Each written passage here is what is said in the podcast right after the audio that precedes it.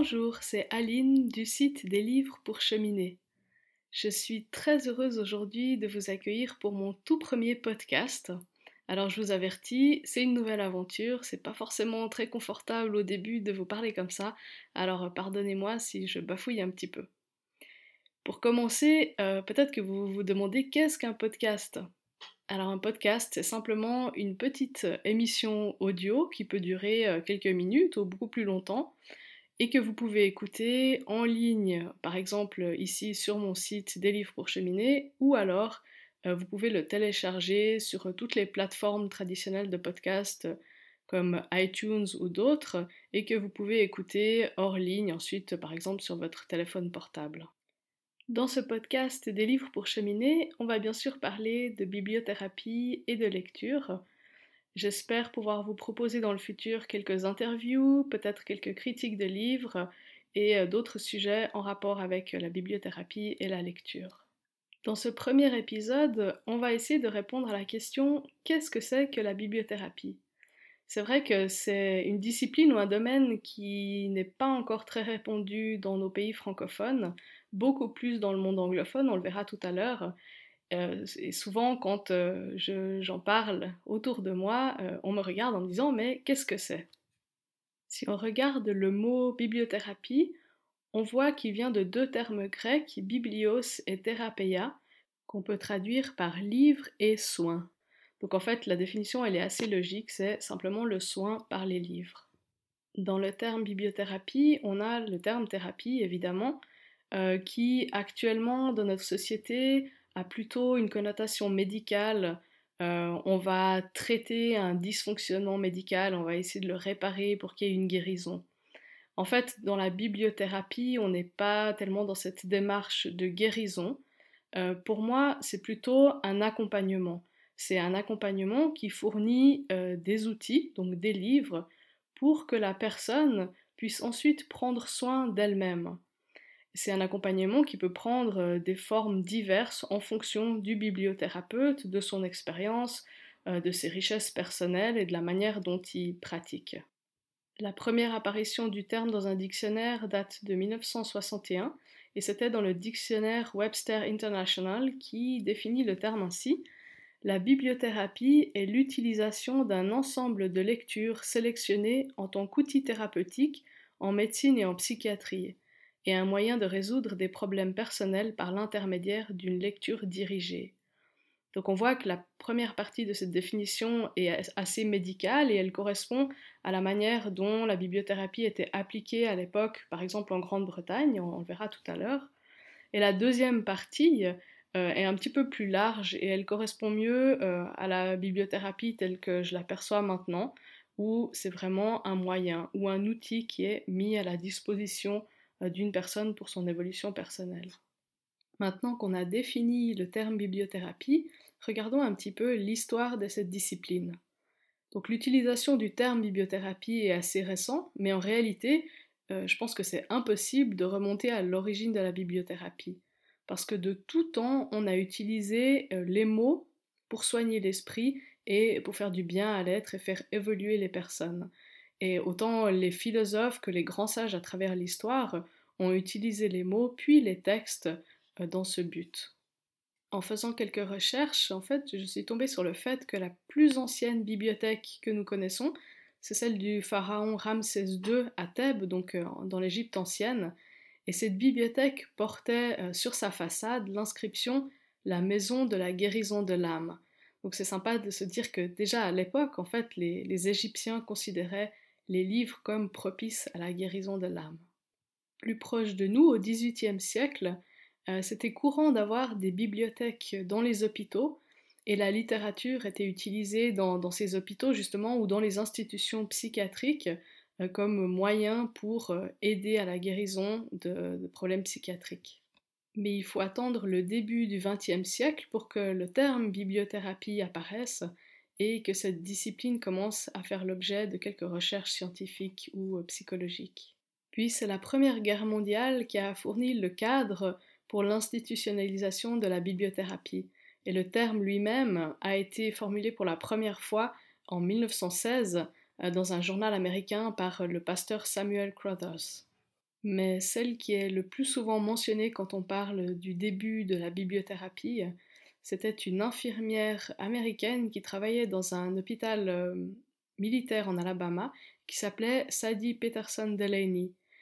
Et en fait, elle a découvert que euh, les patients qui lisaient ou à qui on faisait la lecture euh, voyaient leur santé évoluer de manière vraiment plus positive que les autres avec la même pathologie. Elle pratiquait ce qu'elle appelait le traitement des patients grâce à des lectures sélectionnées. C'était des lectures qu'elle choisissait en partenariat avec l'équipe médicale et elle conseillait vraiment toujours la présence d'un bibliothécaire euh, lors des réunions médicales où on parlait des patients.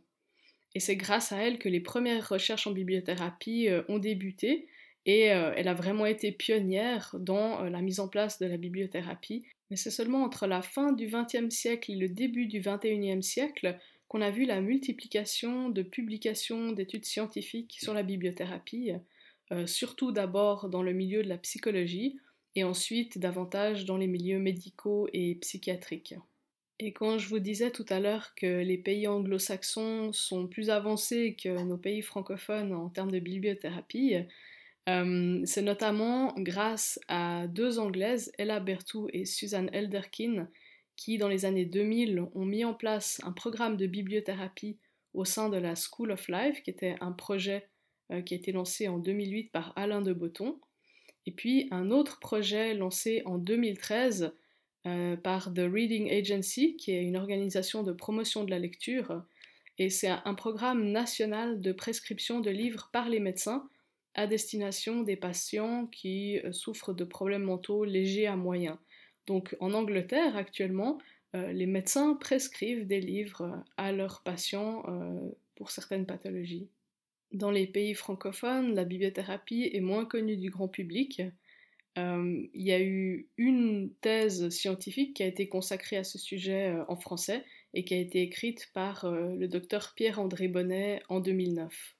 Et ce qui est notamment intéressant dans cette thèse, c'est que l'auteur a interrogé 600 personnes et il a montré que 80% des médecins ignoraient ce qu'était vraiment la bibliothérapie, mais 53% d'entre eux avaient déjà conseillé un livre euh, durant une consultation.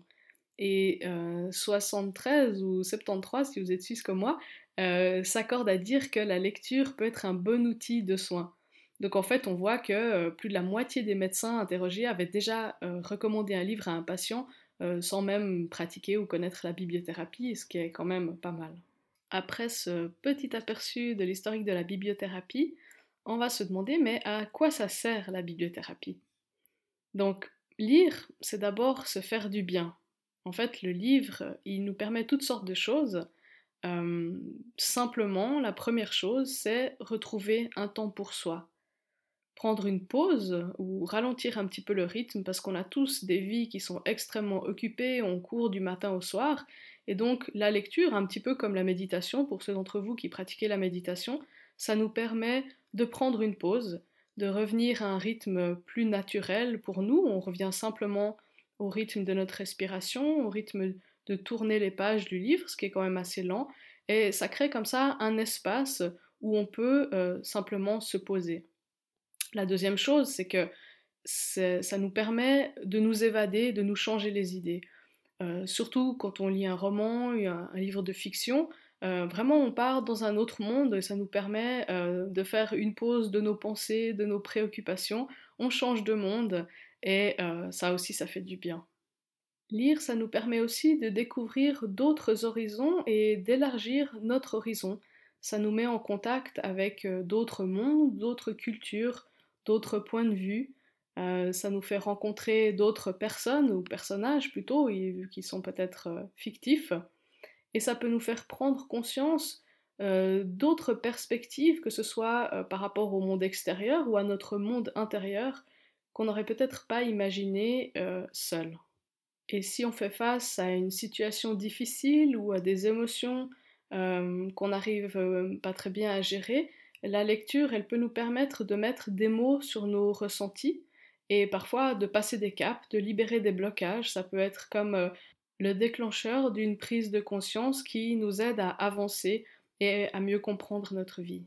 Et même si le livre est un objet extérieur à nous-mêmes, il nous permet de revenir à nous-mêmes et de nous explorer nous-mêmes euh, tout en aidant à nous situer par rapport au monde et aux autres.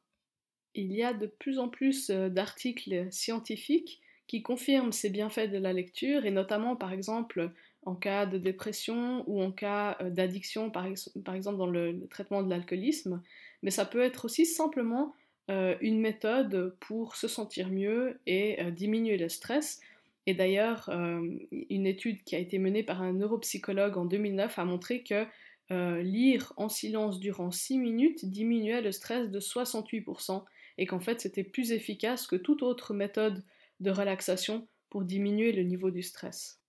Alors bien sûr, en pratique, il ne s'agit pas de simplement euh, saisir un livre comme on prendrait la télécommande de la télévision juste pour s'échapper de la réalité et, se divertir.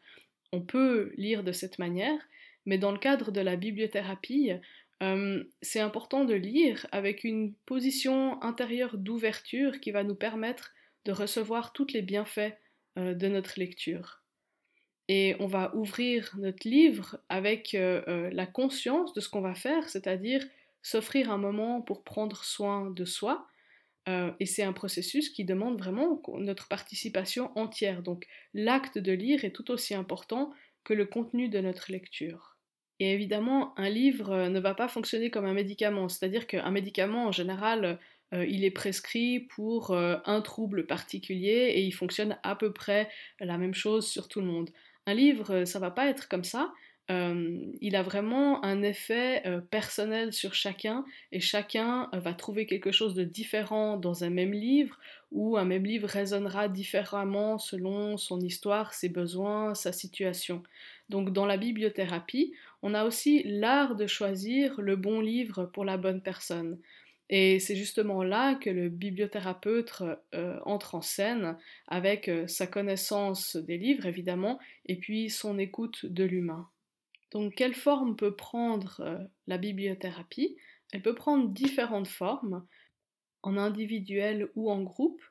Donc en individuel, on peut faire ça sous la forme d'un entretien où le bibliothérapeute et la personne qui le consulte vont échanger, discuter pour que le bibliothérapeute puisse euh, bah, découvrir un petit peu la personne qu'il a en face de lui ou d'elle et euh, qu'il puisse ensuite lui, proposer les livres les plus adaptés à sa situation ou à ses besoins. Ça peut aussi prendre euh, la forme d'une lecture à haute voix, où simplement le bibliothérapeute lit et la personne qui le consulte va faire résonner la lecture pour faire émerger des choses et, mieux se comprendre. Ou alors on peut euh, faire ça en groupe sous forme d'atelier où souvent il y a aussi de la lecture à haute voix, il peut y avoir des exercices d'écriture, ça peut prendre toutes sortes de formes selon le bibliothérapeute. Alors vous pourriez vous demander, mais est-ce que la bibliothérapie est faite pour moi? Est-ce que la bibliothérapie peut m'aider? En fait, absolument tout le monde peut bénéficier de la bibliothérapie, évidemment, la seule condition, c'est d'avoir envie de lire, parce que sinon, bah, ça va être compliqué.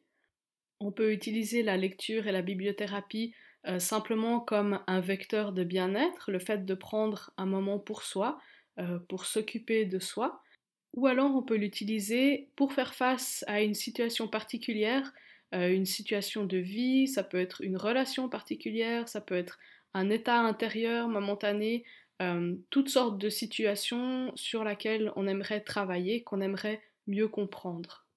Voilà, on arrive au terme de ce petit tour d'horizon de la bibliothérapie. J'espère que ça vous a intéressé. Si vous avez des questions ou des remarques, n'hésitez pas à me contacter à travers euh, mon site bibliothérapie-suisse.ch ou alors sur les réseaux sociaux. Euh, ma page Facebook s'appelle Des livres pour cheminer et mon compte Instagram aussi, des livres pour cheminer. Merci de votre attention, de m'avoir écouté et à tout bientôt.